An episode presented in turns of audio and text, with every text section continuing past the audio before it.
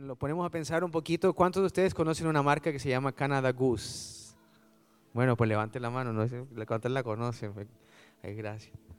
Por aquí hay una que me dicen que, que, que bueno, que siga orando.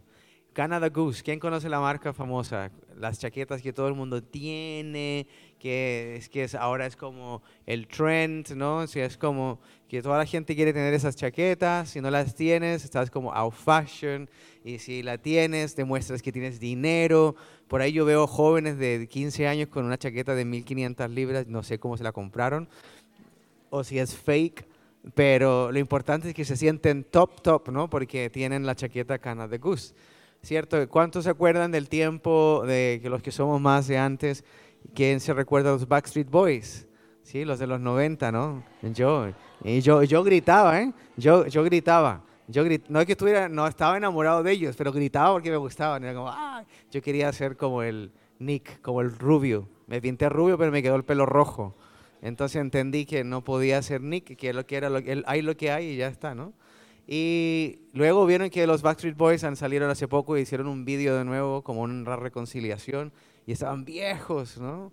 Más que yo, porque tienen casi mi edad, pero yo me veo más joven que ellos. Y eso es bonito ver la transición de lo que un día fue famoso a lo que ahora son, ¿cierto? O sea, como que todo va cambiando. Y también estas chaquetas se, se hicieron tan de moda porque salió toda la gente top con esas chaquetas y cuestan para los que no saben, cuestan como 1.500 libras. En Canadá cuestan 1.450 libras. O sea que el descuento es muy poco para que no vaya a Canadá a comprarlas. Son de Canadá y son muy famosas. Entonces, hay cosas que son temporales y hay cosas que duran toda la vida. ¿Sí o no? Hay cosas que son por un ratito famosas, fashion. Eh, me recuerdo el tiempo de que todas las mujeres querían tener Louis Vuitton y ya ahora ya no es Louis Vuitton, ahora aquí no sé lo que es, bueno, no sé lo que es pero eh, cada tiempo va saliendo como un nuevo trend, ¿no? Y me, me, gusta darme cuenta que esos trends no duran para siempre, pero la bondad de Dios, la gracia de Dios, el amor de Dios es eterno. Dice la palabra de Dios que nunca va a acabar. Y eso es lo que más me alegra. Las cirugías plásticas hay que renovarlas cada 10 años dicen, ¿no? Yo no tengo cirugías plásticas por si acaso, pero, pero dicen que hay que renovarlas cada 10 años, que se empeoran las cosas, que hay que renovar, ¿no? Que el que se hace un tatuaje luego se hace cinco más. Como que todo lo que empezamos a abrir empieza como a pedirnos más, más, más, más y más. Eso no es verdad, ¿cierto? La, la, eterna juventud, eh, la comida, si nos gustan mucho las hamburguesas, comemos mucha hamburguesa y nos engordamos. Entonces, todo en realidad en este mundo está hecho como de una pequeña adicción, una adicción sutil a quien nos guste algo mucho. Y hay cosas en, la vida del pecado que son, son sabrosas para disfrutar, ¿no? Lo digo bien, lo digo bien. Que cuando tú no tienes a Jesús en tu corazón te parecen sabrosísimas, espectaculares, ¿no? Usted era de los que cerraba la discoteca o usted era de los que lo echaban de la discoteca que ya era hora de empezar a barrer ¿O usted era de los que entraba a mirar y se iba en media hora? No sea mentiroso, diga la verdad. ¿Cierto? Pero eso no dura para siempre, porque hay uno que se hace mayor y hay un tiempo que uno ya no va a querer hacer esa, esas parrandas de toda la noche porque el cuerpo se envejece. Entonces nada dura para siempre, lo que sí dura para siempre es Dios y su salvación. Y eso es lo más bonito que me gusta a mí de lo que Dios hace con nosotros. Pero nosotros muchas veces nos vemos bombardeados de muchas cosas que la gente afuera nos ofrece, nos vende, las chaquetas, eh, los bolsos, las cirugías, eh, los looks, todo, ¿cierto? Pero mi pregunta es, ¿usted qué decide hacer? ¿Acepta esos trends o usted los filtra y decide, eso no, no me gusta, esto sí, esto no? ¿O usted acepta todo lo que le muestre? No me responda, eso respóndaselo a usted mismo, ¿no? Entonces, yo lo quiero llevar a Romanos 12.2, que es el primer consejo que Jesús nos dejó escrito por sus discípulos para que nunca nos olvidáramos de esta, de esta palabra. Ahora, Romanos 12.2 es lo que dices. Sí, sí, sí, hay algo que me encanta de Italia es la pizza y la moda. Son las dos cosas que más me gustan. Y, si no hubiera estudiado lo que estudié, quizás me habría ido por ese ámbito, pero no soy tan artístico como para crear ropa pero, pero me encanta verlo, cómo diseñan, cómo estructuran, lo que hace el romano. Entonces, los discípulos cuando están hablando con él, especialmente Pablo, con los romanos, él sabía qué tipo de gente los romanos eran. Entonces les escribió esta palabra. No imiten las conductas ni las costumbres de este mundo. Más bien déjense que Dios los transforme en personas nuevas al cambiarles qué? La manera de pensar, ¿cierto? Dice, entonces aprenderán a conocer la voluntad de Dios para ustedes, que es buena, agradable y perfecta. Pero yo quiero que identifique la palabra clave de lo que Pablo está diciendo aquí. Cambiarles la manera de pensar. Entonces Dios sabe que cuando nosotros llegamos al Evangelio y a la vida eterna, tenemos una manera de pensar. ¿Sí o no? Ay, Padre Dios, regálame la cana de Gus, ¿no? La cana de Gus. Ay, Padre Dios, regálame esa chaqueta, regálame la chaqueta. Y dele, y dele. Y a veces uno dice, ¿y pero por qué estoy orando por la chaqueta? ¿Qué quiero lograr? Quiero ser más, como más top. Entonces la quiero tener puesta. ¿O por qué más bien no oro y digo, Señor, cámbiame la manera de pensar? Me da igual Canadá Gus, me importa. Con que abrigue está bien. Lo que yo quiero es estar a tu dirección, a tu cara a cara. Eso es lo que quiero. Pero la manera de pensar significa que nosotros no pensamos bien. No pensamos bien, porque si Jesús nos está recordando esta noche que cambiemos la manera de pensar es porque hay algo que no estamos filtrando bien en nuestro corazón, que ustedes saben que es nuestra mente, donde empieza todo el proceso de las emociones, ¿cierto?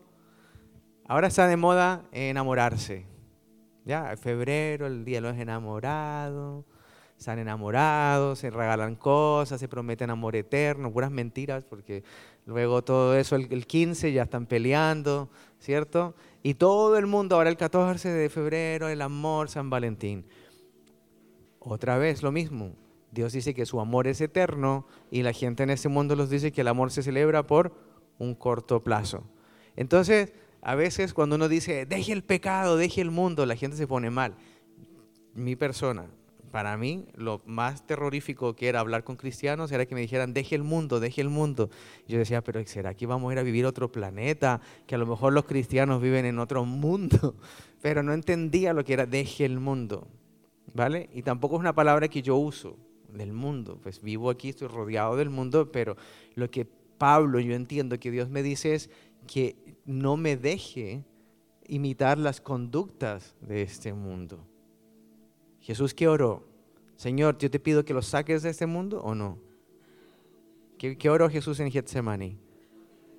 Que nos guardara de este mundo. O sea, esto va a seguir todo el tiempo. Nosotros estamos todo el tiempo expuestos a las noticias, a la moda, a que usted gaste su dinero, que sus ahorros los tire todos por la ventana para comprar eso tan caro que todos tienen, o que usted tire su vida por la ventana yéndose a hacer cosas que no debemos hacer sin pensar las secuelas que eso va a tener. Entonces Dios sabe que nosotros somos un poquito cortos.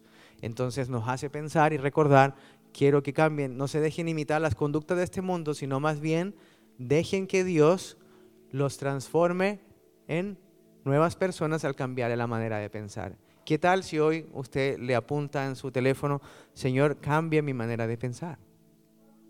¿Usted ha orado alguna vez así? No lo responda. Señor, cambia mi manera de pensar. Yo ya no quiero pensar como piensan en mi ciudad, en mi cultura. Quiero pensar como piensas tú. ¿Ya? Primer punto esta noche, ¿cierto? Entonces, los bolsos, los grupos de música, la moda pasa, pasa, pasa, más lo de Dios perdura para, para siempre. Entonces, eh, ¿qué determina la manera de pensar suya y la mía? ¿Qué determina, esa es mi primera pregunta, ¿qué determina la manera de pensar suya y la mía? De ese momento, póngase a pensar un momento, 20 segundos de, de pensar, piense ahí. ¿Qué determina la forma de pensar suya y la mía?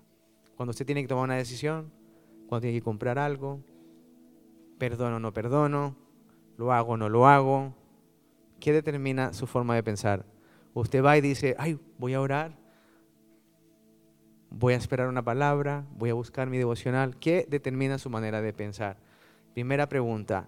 Ahora, tenemos que recordar una cosa súper importante, que en el Señor hay sacrificios que tienen que ocurrir naturalmente, diría yo, pero son muy difíciles, y es empezar a dejar esas malas costumbres atrás.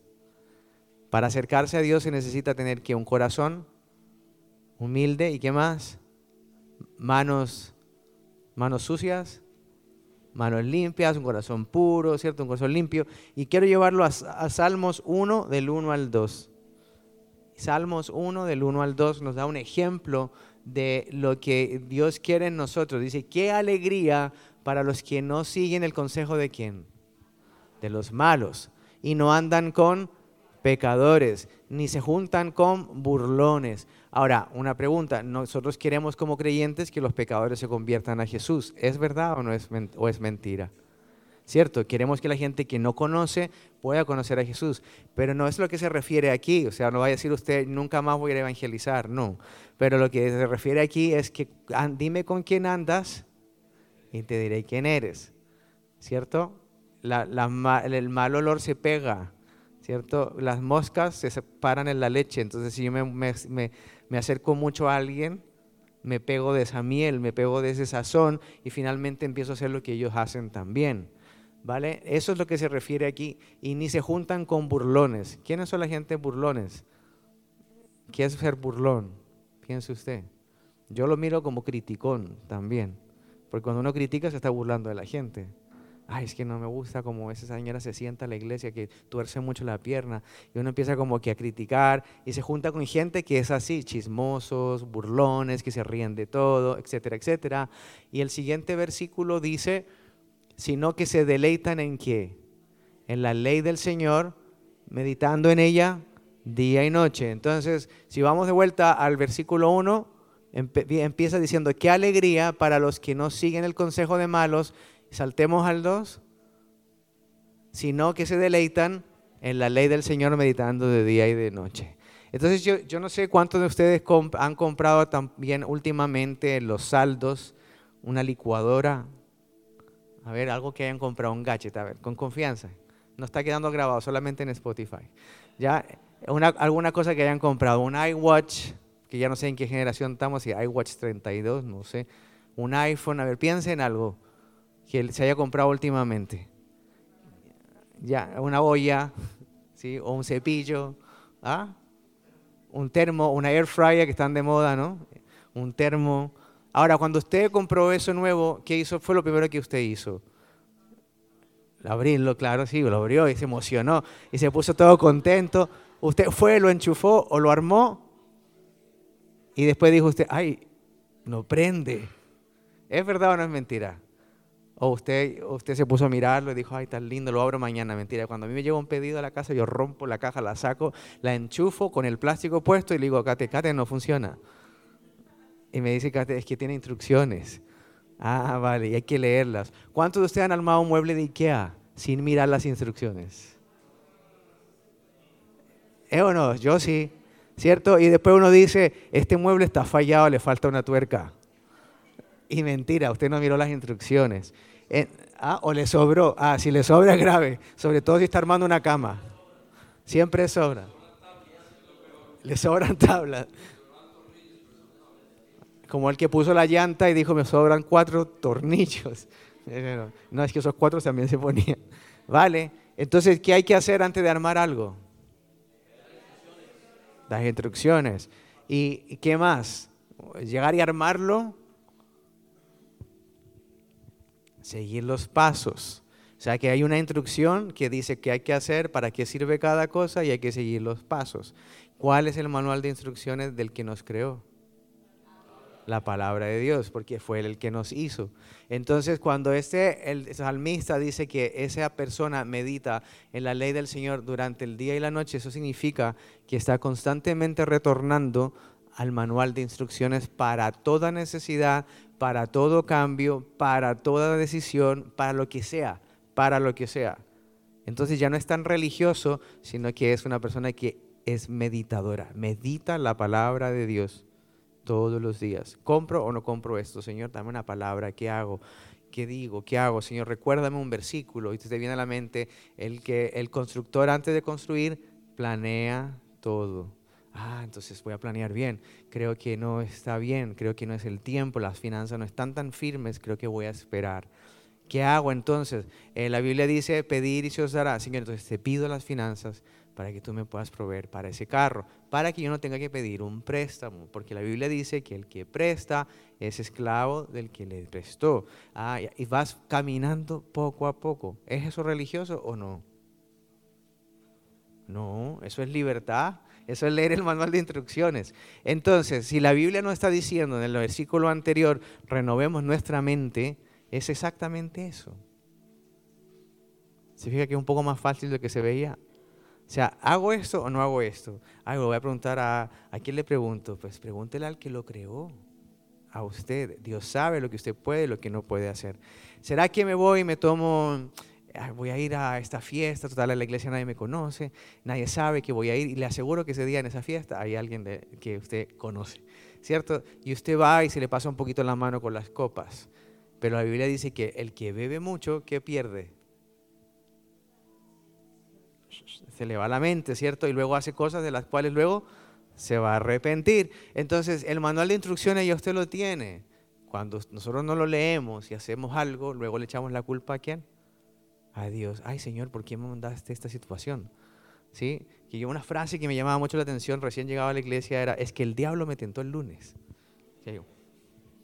Entonces yo dije, a mí no me tienta, o será que yo vivo con él todos los días, o no me tienta. Ahora póngase a pensar, ¿cuándo fue la última vez que usted vio el manual de instrucciones de la palabra de Dios para una decisión grande en su vida?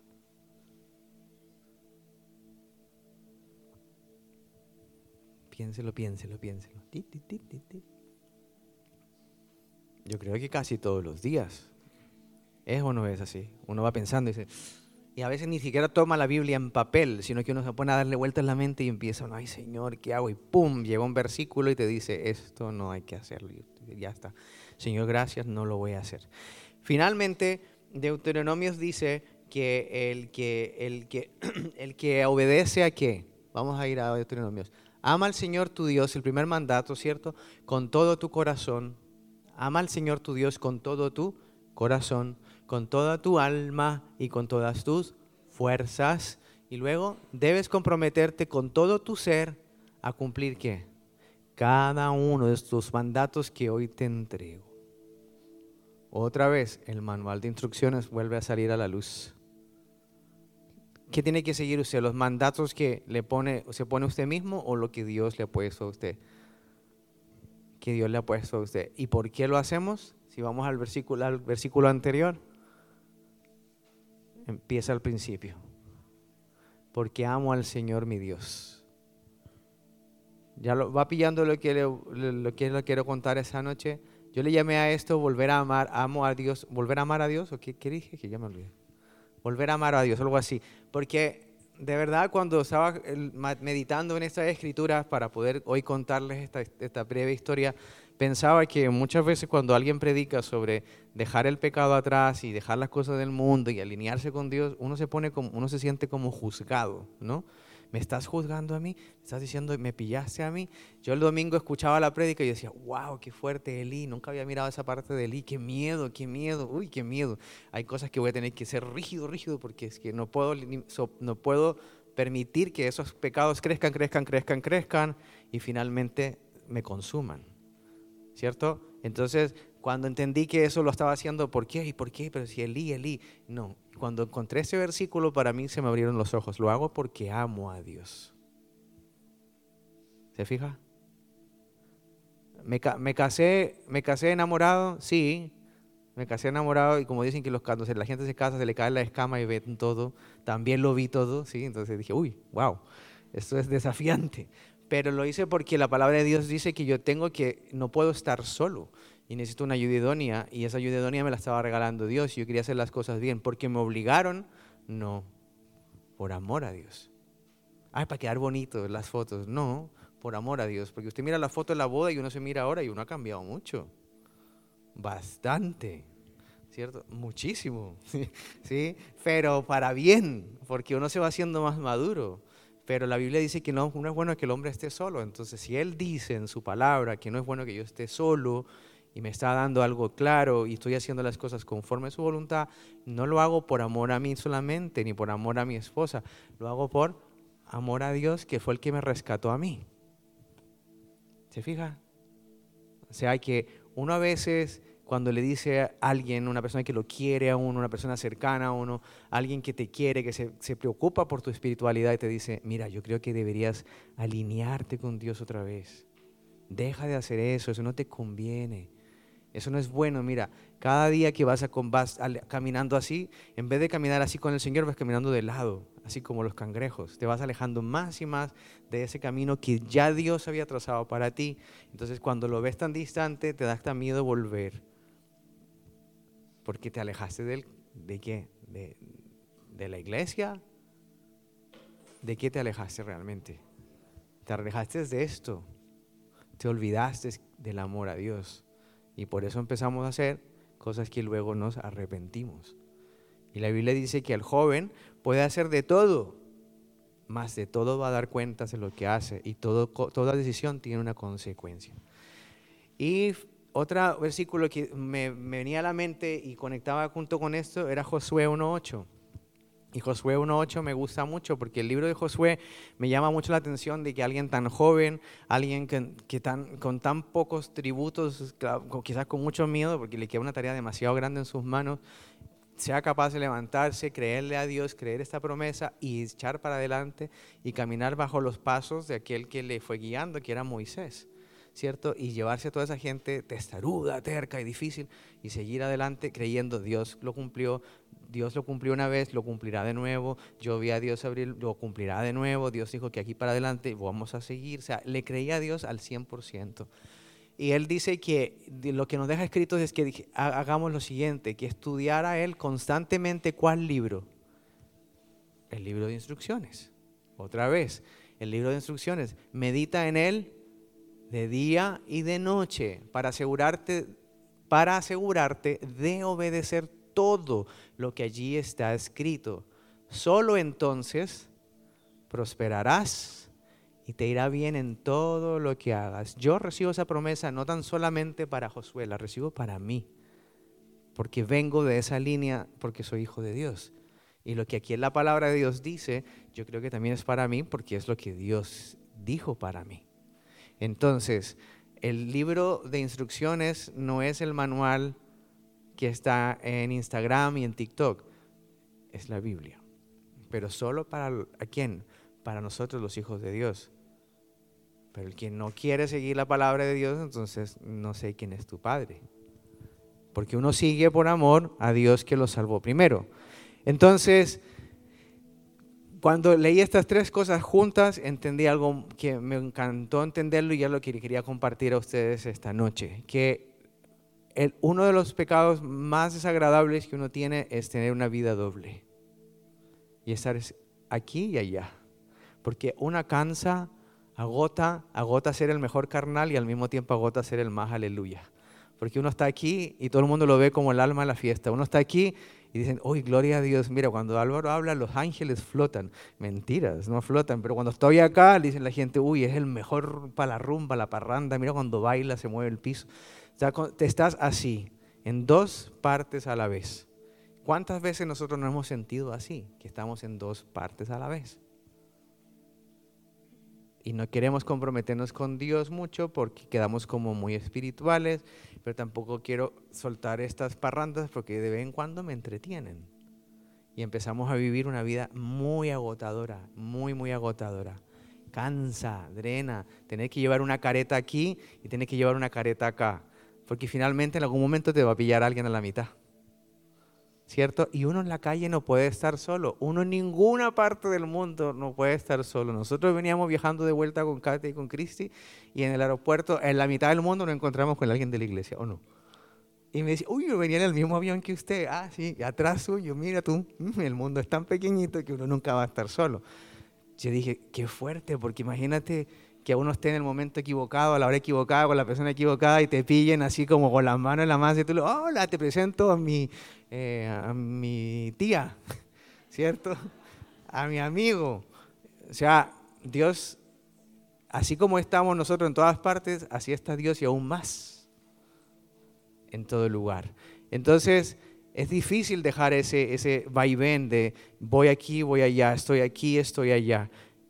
Pero no es difícil cuando nosotros amamos al Señor y realmente lo amamos con un corazón agradecido, con un corazón que lo, que lo ama, que sabe que me sacó de lo peor para lo mejor, que las promesas de Él no han llegado todavía todas, sino que van, van todavía en proceso, que cada caída mía es dos peldaños hacia arriba, que cada proceso de transición a una nueva etapa es incómodo, más Dios sabe lo que está haciendo conmigo. Si yo sé que Dios me ama todos los días, ese es el manual de instrucciones que yo quiero tener para saber si estoy carnal o si estoy espiritual. Y porque por sus frutos los conoceréis. Entonces, ya con todo esto en mente, entendí el último versículo. El último versículo que les quiero compartir esta noche. Y es el famoso, más famoso, famoso, que todos lo aplicamos a las finanzas. ¿Cuál cree usted que es? Mateo 6, 24. Es para aplicar a las finanzas súper bueno, porque uno entiende que tiene que dejar de ser avariento, tal. Pero al principio Jesús, si es Jesús, que es mi Salvador, me está diciendo esto muy claramente, y a Mateo, siendo Mateo quien era Mateo, todos saben quién era Mateo, un recaudador de impuestos, que lo tuvo todo por los romanos y también tuvo que dejarlo todo de los romanos por amor a Jesús y Jesús le dio qué? mucho más de lo que él había tenido antes. Nadie puede servir a dos amos. Hasta ahí yo no, ya hasta ahí yo entiendo lo que Dios me quiere decir. Nadie puede servirle a Dios amos. Puede odiar a uno y amará al otro. Le será leal a uno y despreciará al otro. Y él lo ocupa diciendo, entonces tú no puedes amar a Dios y al dinero. Y es exactamente lo mismo con nuestra vida espiritual. ¿Dónde estoy pisando más? Estoy yéndome por el área de los viernes vengo a la vigilia, más los sábados me gusta ir como por ahí, con las amistades de antes, por, una, una conversadita, igual me lo merezco, he trabajado duro, ¿cierto? No he pecado hace rato, entonces un pecadito. Total, la misericordia de Dios limpia todo pecado, ¿no? Entonces mañana en la iglesia me arrepiento. Vale, entonces yo salgo, hago lo que hago, luego mañana vengo a la iglesia, y oro, clamo al Señor que me perdone, levántame, empújame, impúlsame, llévame, bendíceme, dame, eh, amén, y, ah, y perdóname, y perdóname, y perdóname. ¿Y qué pasa, cierto? Y que decimos, bueno, ya me quedo más tranquilo porque ya el Señor me perdonó. Pero después se hace rutina. Se hace una rutina muy cansiva, cansina, muy cansativa. Pero el secreto estaba, familia, en Josué 1.8 hiciéramos todo así y en Deuteronomios 6, hagamos todo conforme Dios dice y en todo nos va a ir bien. No hay mejor vida que vivir la vida tranquilo, disfrutando que uno no tiene que ocultarle nada a nadie, que no tienes que andar como la vida de la, realeza, que todo va saliendo a la luz cada 15 minutos, ¿no? Ya escribió, escribió uno de ellos el libro y ahora todo el mundo habla mal de Harry. Ay, Harry, qué horror, ese hombre malo, y pobrecita su esposa, y, ahora todos son malos. Ahora la reina era mala, otro día era buena, ¿no? Qué cansativo es que tus pecados estén constantemente saliendo a la luz y la gente te tenga que criticar. Pero cuando uno decide vivir una sola, una sola línea, una vida con Dios, necesita sacrificios. Pero cuando uno lee este manual tan bonito que es la palabra de Dios, uno empieza a hacer cambios por amor a Él. Nada más. Por amor ¿A quién? A Él. Brevemente, yo en un minuto, yo cuando me enamoré del Señor me enseñaron muchas cosas, me fueron liderando, me fueron ayudando, me fueron impulsando a dar pasos de fe y uno estaba en lo que decía Kate hoy como el primer amor. ¡Qué alegría! Dios me habló, Dios me miró, Dios me escribió, Dios me dijo, yo no se soñé, yo no se sentí. Uno está súper enamorado de Dios porque ha pasado del barro a la limpieza, entonces uno se ve como más limpiecito, como más liviano pero había una decisión que había que tomar muy drástica y era o caminas conmigo o caminas con los demás y me miras de lejos. Eso fue lo que yo entendí con 23 años. Y dije, pues no, yo quiero caminar contigo y con los que caminan contigo. Y tuve que dejar todas las amistades, amistades, amigos, todo para atrás. Y yo muchas veces le digo a la gente joven de la iglesia, y ellos piensan que lo digo porque, porque por espiritual, porque les quiero hacer la vida imposible. Es porque es lo único que funciona. No hay otra cosa. Hay momentos en la vida donde toca cortar el árbol desde la raíz y toca quedarse uno chiquitito así, como una semillita, y volver a germinar. Y me quedé sin amigos, me quedé sin cero amigos, cero diversión. Y me recuerdo claramente el día que ya cerré la puerta con la última persona que tenía que volar de mi vida, exterminarla, literalmente. Me, Ay. me acuerdo que mis amigos salieron de la cafetería y me decían, vete ahí, aleluya, que te vaya bien con los locos eso y tal. Y yo literalmente caminando en la calle y ellos gritando atrás, vete, vete, que un día volverás. Y me fui y llamé a, una, a la líder de jóvenes y le dije, oye, ¿dónde están ustedes reunidos hoy? Quiero ir a la reunión. Y llegué allá y dije, uy, qué diferencia. pero luego Dios te va enamorando.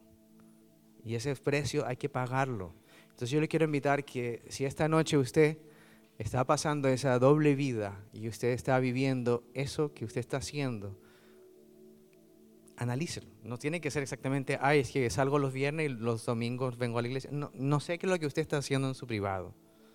Pero si usted no está trabajando con el manual de la vida, que es la palabra de Dios, que es lo que Él nos dejó, y en ese manual hay muchas instrucciones, como no robar, como no matar, como no mentir, pero no es para hacer la vida cuadrito, sino para que nos vaya bien.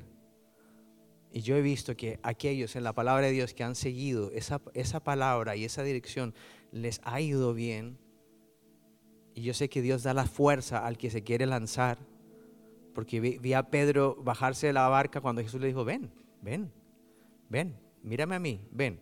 Y caminó, y caminó sobre las aguas. O sea, que el que camina con Dios camina. ¿Cierto? Y lo hemos visto tantas veces, usted sabe lo que le estoy diciendo. Pero si nosotros estamos viviendo un poquito de, un mundo, como, como decimos, un poquito de esto, y no me quiero poner serio con Dios, quizás esta noche pueda ser la última campana. Y quizás usted tenga que decir, Señor, me voy a alinear contigo. ¿Le parece si nos alineamos con Dios y le contamos a Él que a lo mejor estamos dudando un poquito de quién es Él? Estamos con un poquito de, como dice, mundalidad, con un poquito de tontería, que queremos tener la, Canada Goose y eh, todas las cosas que el mundo tiene. Queremos ser trendy y se nos olvida que Dios es más trendy que todo lo que hay aquí. Recuerdes una cosa familia, todo lo que este mundo hace, lo hace en contra de Dios. ¿No ha visto las noticias? ¿No ha visto la televisión? ¿Ha visto las series? ¿Usted ve fidelidad a las series? ¿Qué vemos? Infidelidad, sexo desordenado, avaricia, Vemos que nos, que nos están convenciendo de que para ser felices tenemos que tenerlo todo. Eso es Netflix, ¿cierto? Netflix, eh, Amazon Prime, lo que sea que usted vea. Hasta Cartoon Network le dice a los niños que tienen que tenerlo todo para ser felices. Porque si no eres Frozen, si no eres Princess, eres fea. ¿Sí? Y las niñas tienen que andar de Princess. Y los niños si no son, no sé qué, Iron Man, son débiles, ¿cierto? Si no son, tienen que se comportan como minions. ¿Cierto? Para ser divertidos. Todo lo que nos están vendiendo es en contra de Dios. Todo. Todo. Hasta nuestros trabajos. Porque la idea es drenarnos, succionarnos y alejarnos de la oración, de la búsqueda y del amor de Dios. Así que quiero invitar a que cierre sus ojos y se haga un test esta noche. Estamos en ayuno y en ayuno muchas veces vamos viendo esas cosas más feas que no nos gusta ver de nosotros mismos. Y quiero que allí en su corazón usted sea muy, muy honesto con usted mismo y se, se responda a esta pregunta. ¿Me dejo yo guiar por el manual de la vida? ¿Me dejo yo guiar por el manual de mi padre? ¿O me parece fastidioso cuando me lo recuerdan? ¿Me dejo yo guiar por el manual de mi Padre Dios o me dejo yo más bien inspirar por la televisión? ¿Quién me inspira a mí? ¿Quién me incentiva a seguir? ¿Eres tú, Señor? ¿O estoy mirando afuera y me estoy alejando de ti? Señor, te pedimos perdón porque tú has sido un Dios muy bueno con nosotros. Nos has dado cosas que no teníamos Cosas que ni siquiera de la boca nuestra han alcanzado a hacer una oración. Y tú has proveído eso antes de que yo siquiera lo pronunciase. Y tú haces verdadera la promesa que dices que ni ojo vio, ni oído yo las cosas que yo tengo preparadas contigo, porque ni mi ojo nunca ha visto, ni mi oído nunca había oído las cosas que yo he ido viendo en el camino, que son pequeños destellos. Me imagino qué tan grande será ese paraíso hermoso que tú tienes contigo. Si estos solamente son reflejos de tu poder y de tu majestad, qué tan grande es lo que hay allí contigo, Señor. Pero te pido perdón porque he tomado decisiones, he incentivado a mi familia a tomar decisiones que no son las que tú querías que hiciéramos. No te preguntamos a ti. Nos hicimos religiosos pensando que eh, tenía que girar la Biblia y ese capítulo iba a hablarme. Y se me había olvidado que hay muchos capítulos que ya están grabados en mi corazón y que me tenían que inspirar para tomar esa decisión. Perdona 70 veces 7, dijiste tú, Jesús. Entonces, ¿por qué no perdono yo? ¿Qué nos decías, Padre Dios, cuando le decías a tu pueblo que se hicieran un pueblo santo, un pueblo apartado? Tú querías y has querido siempre que nosotros seamos tan, tan diferentes que nuestra vida impacte a los demás, no la de ellos a nosotros, para poder reflejar tu luz. Te pedimos perdón, Señor, porque hemos hecho, hemos, hemos hecho psicomatizado, psicomatizado el pecado en nuestras vidas. Porque al llevar tanta doble vida, tanta ira en nuestro corazón, Señor, haciendo cosas que a ti no te agradan que hagamos, sufrimos de dolores de cabeza, cansancio, agotamiento, muchas veces porque sabemos que no estamos haciendo lo correcto. Y nos sentimos aislados y pensamos que la gente no nos quiere. Señor, pensamos muchas veces que tú no nos, ni siquiera nos recuerdas y no es así. Es mi propio pecado, mi propia decisión de querer vivir a la intemperie, no la tuya, porque tú me das almohada, tú me das una nube de fuego como se lo dabas al pueblo de Israel, tú me das calzado para que mis pies no se hinchen, tú me das el maná de cada día, el pan diario danos hoy, nos enseñó Jesús a decirte.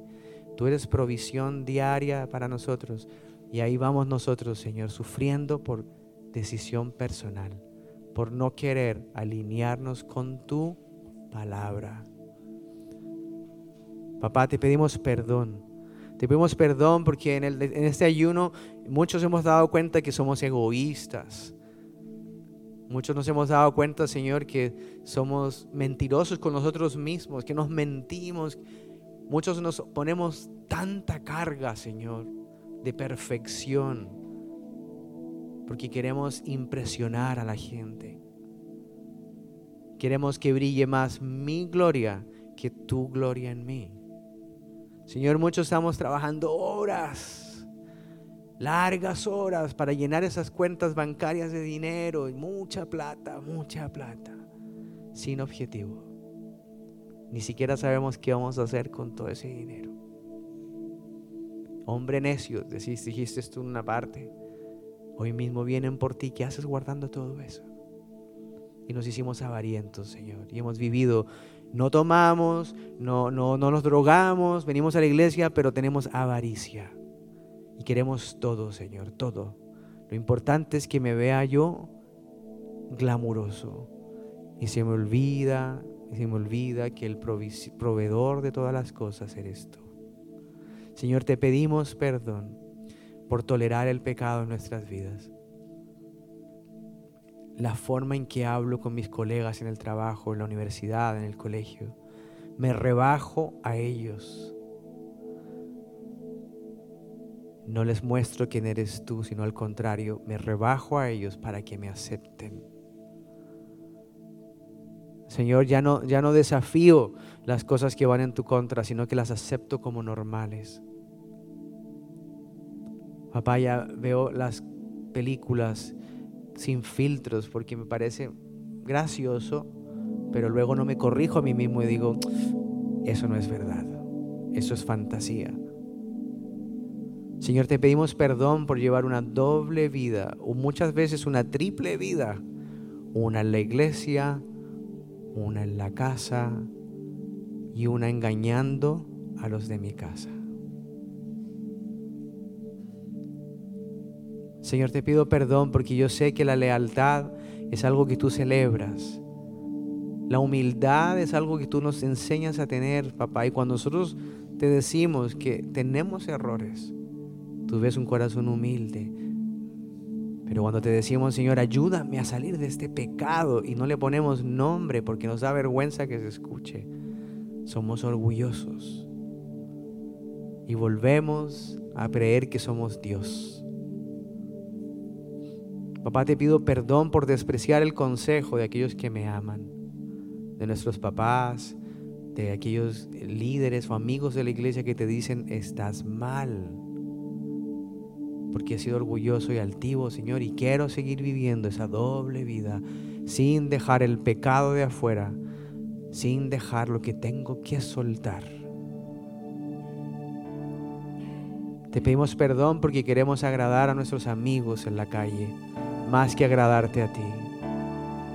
Te pedimos perdón, Señor, te pedimos por favor que nos borres el corazón, el doble ánimo, que nos dobles el corazón, nos quites del corazón ese dueño del que tú hablas. No puedes servirle a dos señores porque amarás a uno y odiarás al otro. Señor, arráncanos, por favor. Si usted quiere que eso se vaya, dígale, arráncalo, Señor, arranca ese, ese, ese otro Señor que yo tengo. Y tú sabes cuál es, Señor. Tú lo has visto cuando yo lo alabo, cuando lo glorifico y le pongo en alto cuando hago las cosas. Le pongo hasta un altar en mi vida, Señor. ¿Cómo se llama ese Señor que tú tienes tan alabado en tu casa? No sé, solo tú y Dios lo saben. Él te ve como sufres. Pero hoy puedes decirle, Señor, perdóname, perdóname porque le he puesto las mejores coronas a ese Dios que me he hecho yo mismo. Señor, mi trabajo, la, depravación sexual de mi mente, la pornografía, el robo, Señor. Siempre estoy robando el tiempo en mi trabajo, siempre estoy robándole a alguien algo y no lo digo, Señor. Y ese es mi Dios, al que le tengo todo puesto y me olvido de ti, que me dices, hijo, no robes. Yo soy el que te proveo. Señor, tú sabes cuando yo miento. Tú sabes cuando yo estoy mintiendo, Señor. Y tú me ves el proceso en la mente que yo proceso la mentira y la invento y me la hago creer hasta yo mismo y empiezo a vivir como si fuera verdad. Yo mismo me creo enfermedades, Señor, para que sean para que tengan lástima de mí. Y no me doy cuenta que tú me hiciste sano, que en esa cruz toda enfermedad, fue destruida. Señor, perdóname por tenerme yo puesto como Dios y a ti puesto como siervo mío. Cuando te necesito te llamo y cuando no te necesito no me molestes. Señor, te pedimos perdón por ser tan religiosos, por pensar que somos tan perfectos, que somos como querubines, que no nos podemos equivocar. Perdónanos, Señor, por creer que tenemos lo mejor de lo mejor, que sin mí no podrías hacer nada, oh Dios. Perdónanos por llegar a esa posición. Te pedimos perdón, papá. Te pedimos perdón por tolerarle a nuestra familia, nuestra familia directa, que en mi propia casa, bajo nuestro propio techo, como nos compartían este fin de semana, les dejamos hacer pecado contra ti y no los, no los ponemos serios con ellos para no perderle el amor de ellos por mí. Y les toleramos fornicación, les toleramos mentira, les toleramos destrucción. Perdónanos, Señor. Perdónanos porque en mi casa al hacer eso he hecho becerros de oro. Porque no quiero quedar mal con mis hijos porque no quiero quedar mal con mis compañeros de apartamento. Ayúdanos a tener, Señor, los pantalones para confrontar el pecado y decir, no más, esto no está en tu palabra, esto no lo voy a hacer. Danos convicción, Señor. Si necesitas convicción en este ayuno, dile, Señor, convénceme de lo que es malo. Convénceme, dame claridad de lo que a ti no te agrada. Hazme que me duela. Y si yo lloro es porque me doy cuenta, me duele. Yo sé que eso no lo tengo que hacer, pero no por mí. No seamos narcisistas, no pensemos en mi dolor, pensemos en ti, Señor, en lo que a ti te duele que yo haga. No te pido nada más. Te pido que me convenzas, Espíritu Santo. Convénceme, por favor, de lo que estoy haciendo. Cual sea que sea esa mentira que yo hago, que nadie la ve, pero tú sí la ves. Me duela para soltarla, pero no me duela por mí, me duela porque sé que te hace daño a ti. Señor, ayúdanos, por favor. Ayúdanos a arrepentirnos. Te necesito más, Señor. Como un siervo que brama por las aguas en el desierto, así, así gime y clama mi alma, oh Dios. Ese versículo solo se hace realidad cuando nosotros realmente estamos gimiendo al Dios que tiene el agua viva, el agua que no da más sed. Por eso te clamamos, bendito Dios. Convéncenos de soltar esas cosas que me hacen vivir una doble vida donde yo vaya, tú estarás conmigo y tú estás viendo porque eres omnipresente. No me dejes, no me permitas entrar en esos lugares que a ti te desagrada verme. Señor, si tienes que quitar mis amistades, yo te las entrego hoy. Y te pido, conviértelos. Háblales tú, Señor. Pero si ellos a mí me están bajando, de tu presencia, me están quitando hacia atrás, no me dejan soltarme, no me dejan abrazarte a ti, no me dejan ni siquiera buscarte a ti, porque son lo primero que busco en la mañana, son ellos. Si esos me están haciendo adictos, me están apartando de ti, yo te clamo, Señor, tómalos, conviértelos tú a tu manera, en tu tiempo, y déjame soltarme de ellos para pegarme a ti. Y tú me darás aún más hermanos que me amen como yo necesito ser amado. Papá, ayúdanos, por favor. Somos una familia que te amamos. Dígale al Señor, si usted lo ama, dígale, yo te amo, Señor, yo quiero amarte más. Yo quisiera poder abrazarte todos los días, cada día, cada instante y poder vivir de tu mano, de tu mano, sentir que hay una mano que me abriga la mía y que me empuja. Y cuando yo sé que tengo que caminar hacia adelante es porque tú me estás llevando. Pero permíteme soltarme estas cargas, estas bolsas llenas de inmundicia, de muerte. Señor, déjame, quítame estas cosas que tengo colgadas en el cuello, en los brazos, que son falsas, porque tú en la cruz me hiciste libre de toda cadena. Yo no soy esclavo de este mundo. Soy esclavo tuyo, Señor, de ti. Tú eres mi Señor. Y si esa es tu verdad, dígale, yo no soy esclavo de este mundo, tú eres mi Señor. Y si aún no lo eres, convénceme de dejarte que tú seas mi Señor. Ayúdanos, por favor.